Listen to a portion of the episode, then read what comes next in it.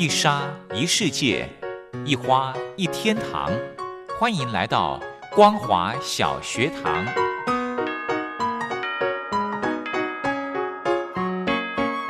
让我们一起学习，一起分享。光华小学堂。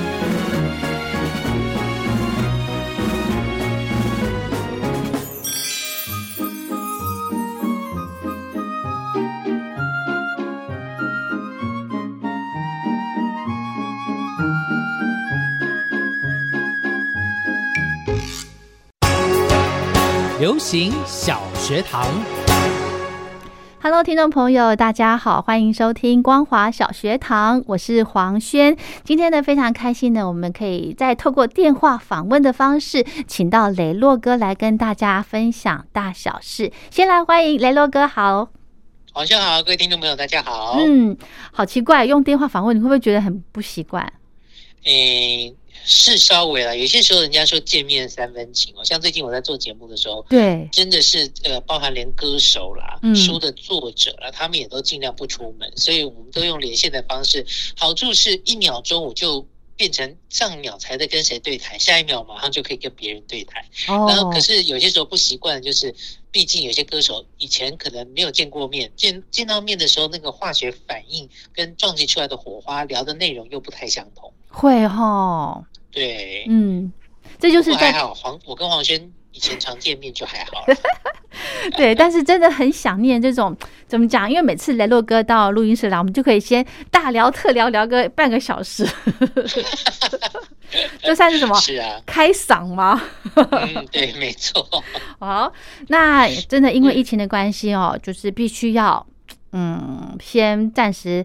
啊，能够不出门就不出门，好，所以对维持一个安全的距离，是不希望能够牺牲掉这个大家收听的品质。是的，是的，是的。但是呢，雷洛哥真的是哦，让我非常感动。他还是每天都在呃，把他的自己的节目呢做得很好，还要伤脑筋我的节目的部分 也没有伤脑筋啊。其实跟黄轩非常轻松的就是聊生活嘛，就是这段疫情期间看了什么样的电影，看了什么样的书。反而在最近我看了。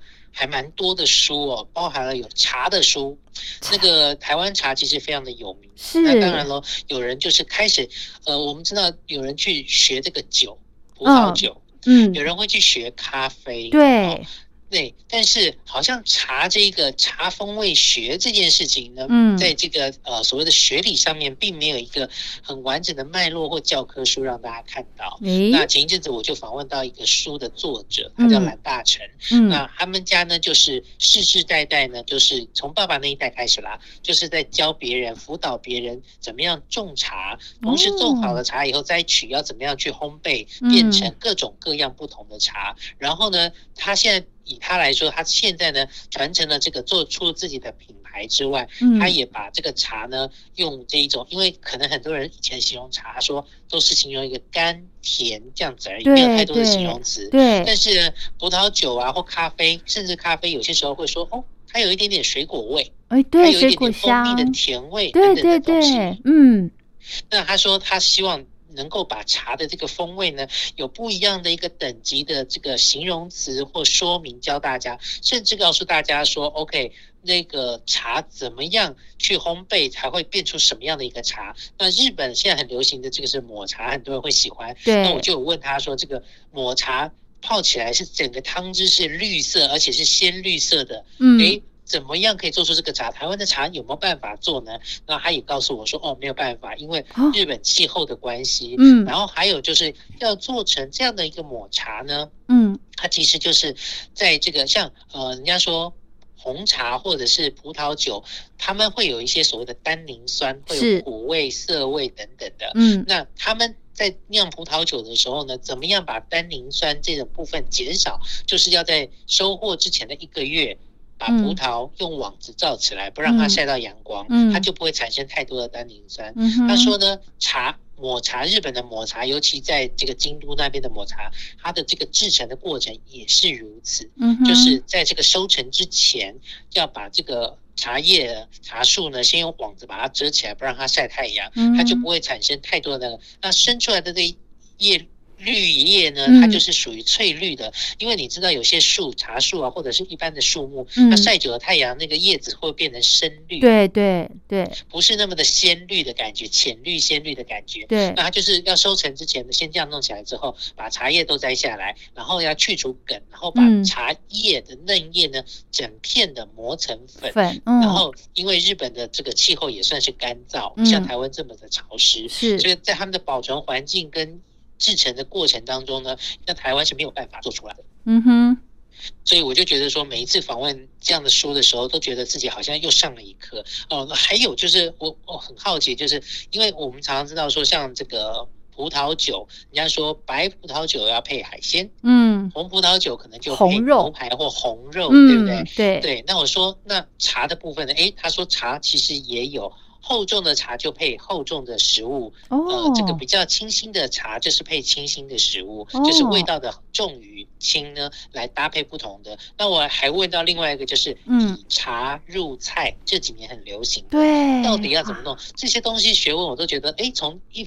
这个读书念书的过程当中找出问题，嗯然后借由访问的过程当中找到答案。嗯，好棒哦！所以即便在疫情哦，雷洛哥没办法出去，没办法出门，比方说采访啊之类的，还是可以在家里面吸取新知。没错，嗯，那今天呢要跟大家讲到，因为刚刚讲到抹茶这件事情啊，突然让我就想到日本了。因为这个黄娟，黄轩知道我自己本身很想去去日本旅游，那很多人都开始说很想念日本。那前一阵子呢，看了一个这个日本的喜剧电影，嗯，它叫做《生存家族》。是，那这部电影呢蛮有趣的，因为呃，台湾的朋友应该呃有体验到，就是。在四五月的时候，那时候因为呃某一些事情意外的状况发生的时候，导致于大停电哦，很多人就觉得生活受到了影响，对，那个像我们可能在家里工作要用到电脑，要录音，这些都要电，对，停电停水真的是太可怕的一件事了。我之前就在问人家说，哎，停电比较可怕还是停水比较可怕？可是大部分人跟我说停水比较可怕。哎哎，我想一下哈。好像是呢，好像是哈。对，停水比较可怕，因为停电的话，你白天最起码你还可以有日光可以辅助，对不对？那你停水的话，就我最讨厌就是上厕所你没有办法去冲，哇塞，那你家里面会臭一整天。对，没错，真的停水比较可怕。嗯，对，所以说《生辰家族》这部电影，它就是在讲到说，嗯，那个住在东京的一家人呢，因为不明的原因丧失了电力。而变成形同废墟的东京，因为你知道，在日本的话，他们很多人家里不一定有有用瓦斯炉，他很多都用电，所以他有所谓 IH 电炉啦、电锅啦等等的，什么东西都要用到电。好，然后呢，这个故事就发生在某一天呢，突然就大家起床的时候发现，哎。怎么这个闹钟没有叫他起床？嗯，爸爸妈妈呢就早急急忙忙的赶快要做早餐，让小孩子呢准备要出门上学。结果发现呢，家里没电，电锅没办法煮，也没办法用，那怎么办呢？嗯，就要爸爸就赶快去这个车站准备要坐电车，就是捷运呢要去上课呃上班。那儿子呢就骑着脚踏车出门要去上学。嗯，然后结果发现说，没想到到爸爸到了车站。这个日本最强、最繁忙的就是电车站了，就是他们捷运，对，也没电啊，惨了，一堆人呢就站在那边等。然后呢，这个城市呢，故事当中的这个城市呢，除了没电之外呢，所有的电器用品也都不能用，包含了手机，要打电话去跟呃这个公司的人说我会晚点到。或者是轿车，或者是这路上开计程车的车子呢，他们会用到电，就是要发动等等，车子也是坏的。这时候呢，最有用的就是脚踏车了。是，对。然后呢，因为呃，爸爸呢，因为在日本的社会里面，你知道台湾其实还是蛮幸福的，台风有些时候会放台风假，对，哦，我们叫做防灾假。但是呢，日本呢，他们没有台风假这件事情啊，人家。常常说日本呢，很多人上班族叫做社畜，畜呢就是畜生的畜，社畜。对，意思就是说呢，他就是有很很有这个奴性，怎么样都要去上班。哦哦哦，对。那故事当中的这个爸爸呢，没办法啦，就只好急急忙忙的想办法呢，就到这个公司去了。后来去买了一个脚踏车，然后就骑到公司去了。嗯，到了公司以后呢，啊，公司的这个门呢也是电子锁锁起来的，怎么办呢？这个员工们呢？这个完全没有想到一件事情，就是即使我进去了公司，公司也是没电这件事情。是啊，是啊。所以呢，大家就爬着楼梯上楼，然后进到公司要进去的时候，进不去怎么办呢？把玻璃敲破，还是要 硬要上班上去坐下来 上班。嗯。你会觉得这这实在是有一点不可思议，有就是所谓的“社畜”这两个字呢，就非常鲜明的定义在他们真的太认真的在工作上，他完全没有想到，即使他他现在没有办法打卡，然后上了班之后，其他的电话也不能打，联络客户也不能，电脑也不能用，他们去公司有什么要做什么？对呀，嗯，日本人真的很自律然后，哎，对呀，我发现他这个部分很认真，是啊。对，然后呢，呃，没办法之后呢，因为爸爸他所处的这个公司后来就宣布说，好吧，那今天就不上班，因为大家都没有办法工作，嗯，所以大家又慢慢慢慢陆陆续续想办法回到自己的家里，嗯，但是呢，回到家里之后还是有生活要过啊，那怎么办呢？下一段节目当中，我们继续来聊聊《生存家族》这部电影呢，带给大家的一些心思。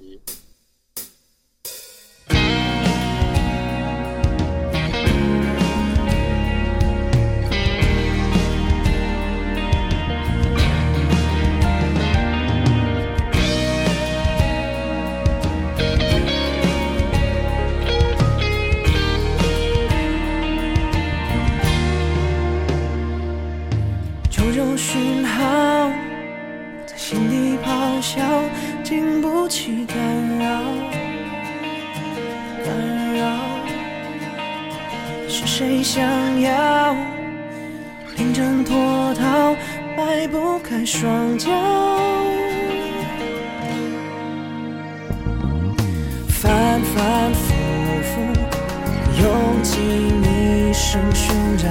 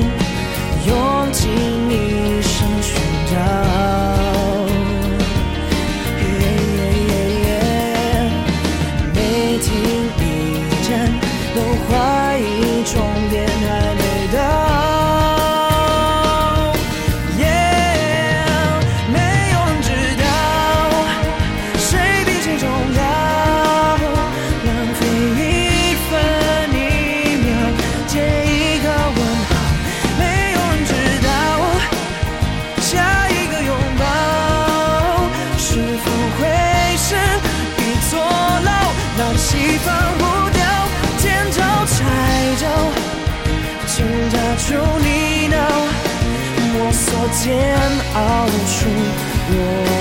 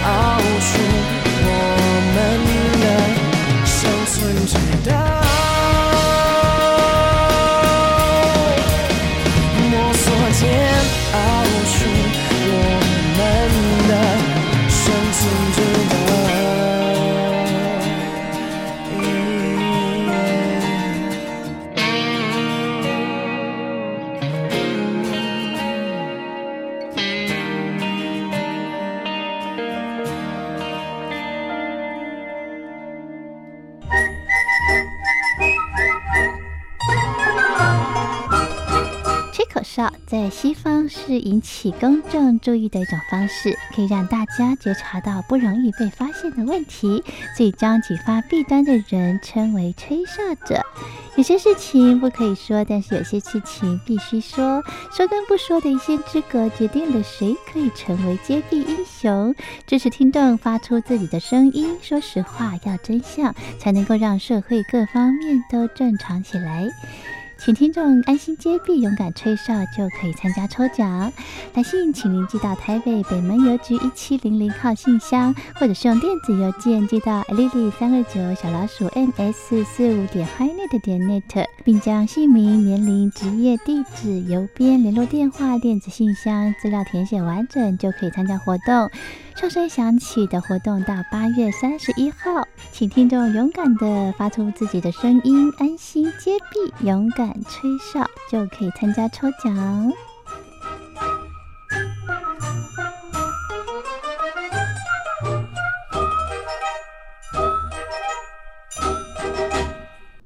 好，没有电怎么办？我觉得这部电影呢，可能诶可以让大家好好的去思考一下。对不对？嗯，对。那其实这部电影它从这个二零零二年开始构想了，它是在这个二零零三年的时候，美国跟加拿大呢，它发生了停电的事件，得到的灵感而拍出来的。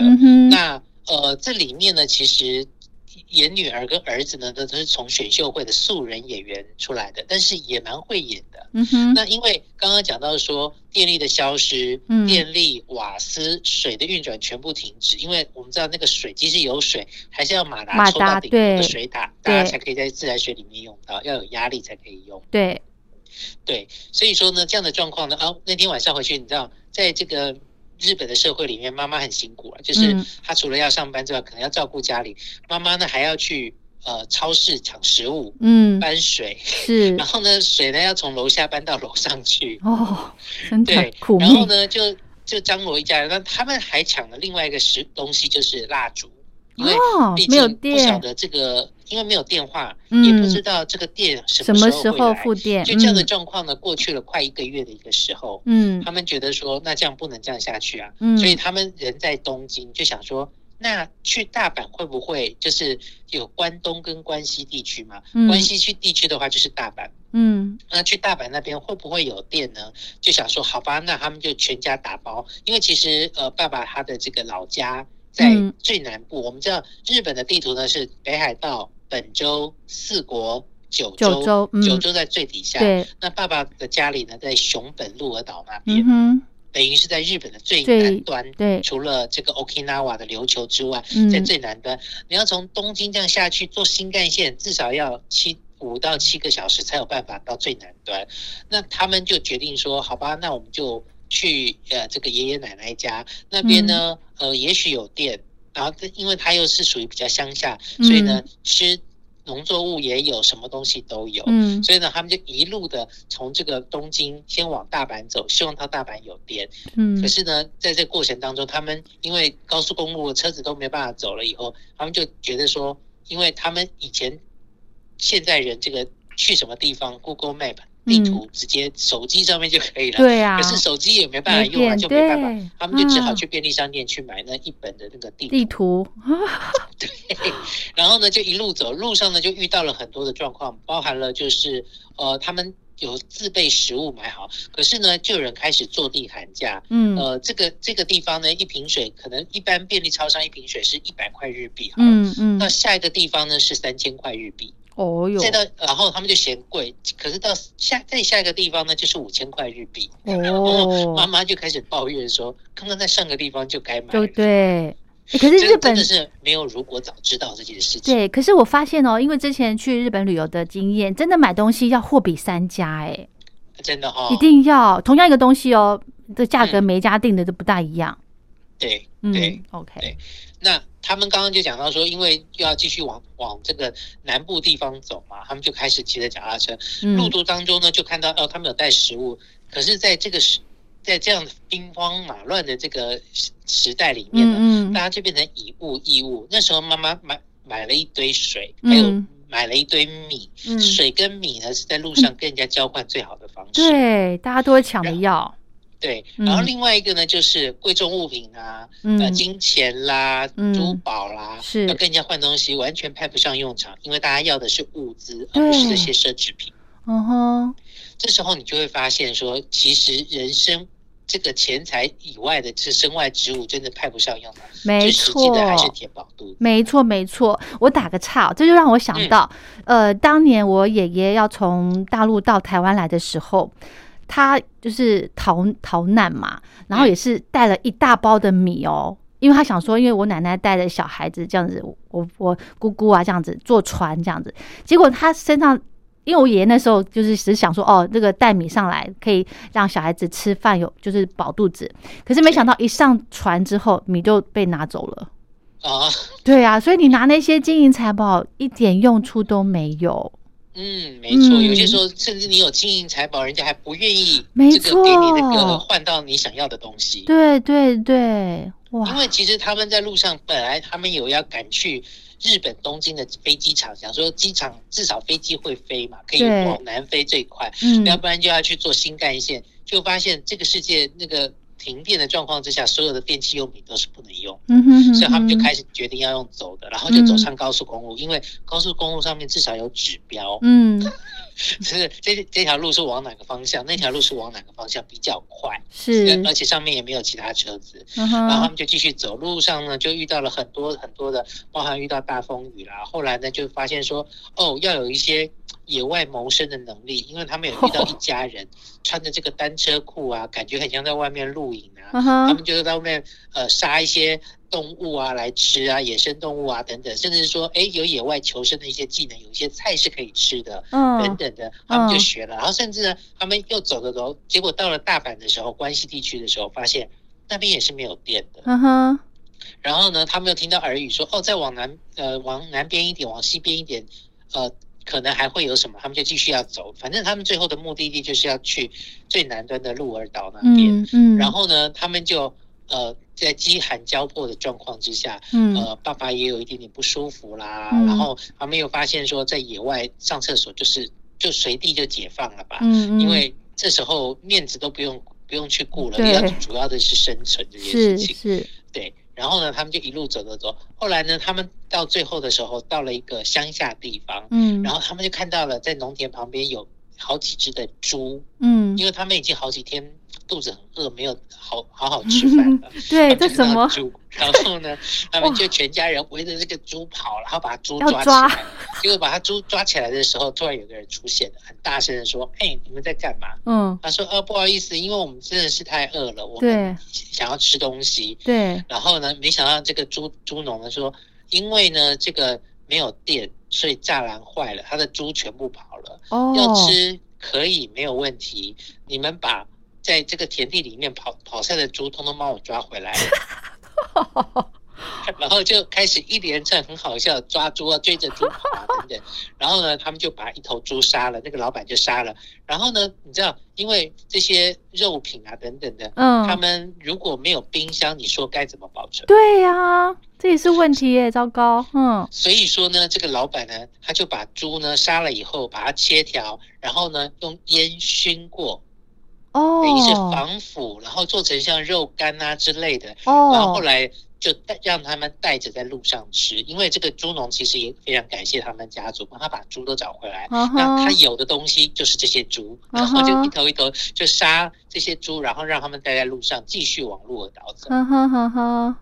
对，然后呢，陆陆续续的他们就呃，总算最后就到了这个鹿儿岛这边，到他们家人这边。嗯，那这边呢，嗯，也是没电，但是呢，他们很好的是，至少一家人在一起。是，在那边呢有种菜，要有这个自给自足，他完全的就不用担心。嗯，其实我就会发现说，看了这个电影之后，真的人呢必须生于忧患，死于安乐的话，嗯，我我也希望大家随时都保持一个有一点这个生存意识在，就是有危机意识，就是。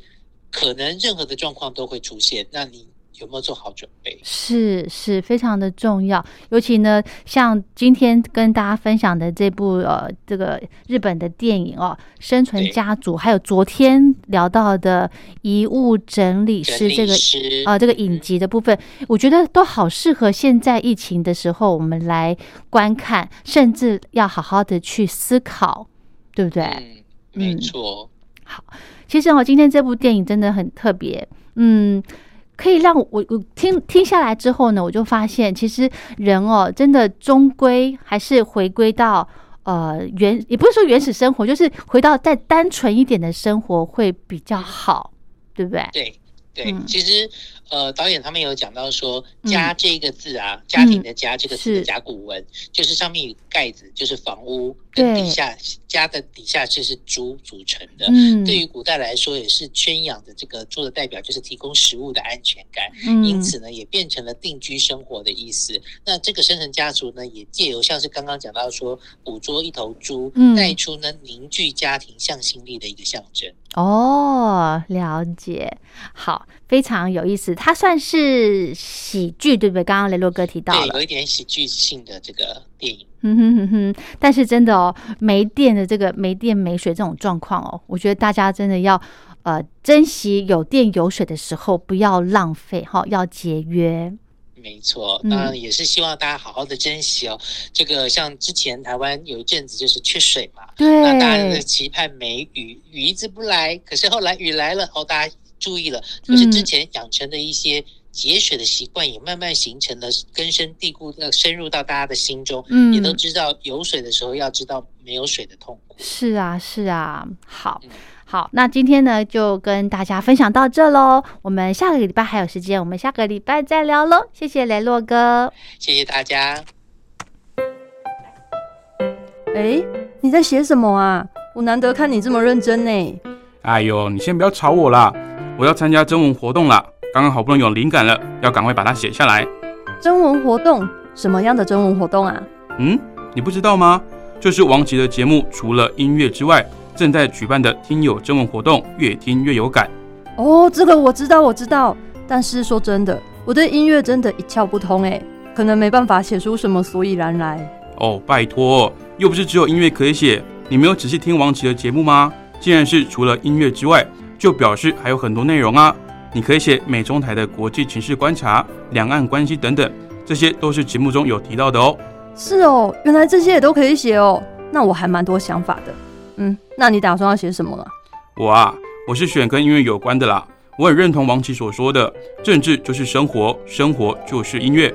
而且台湾有好多地下乐团，他们自己创作的音乐都让人听得非常有感哦。所以如果你对这一类的主题有想法的话，也可以投稿这个内容啊。哦，听起来很不错呢。我现在有很多灵感了，那不吵你，我也要赶快去动笔，拜喽。哎，那你知道怎么投稿吗？这还要你教吗？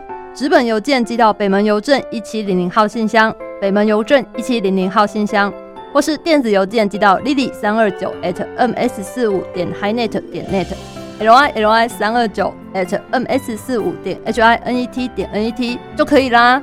哎，那要记得在七月三十一号以前寄出哦。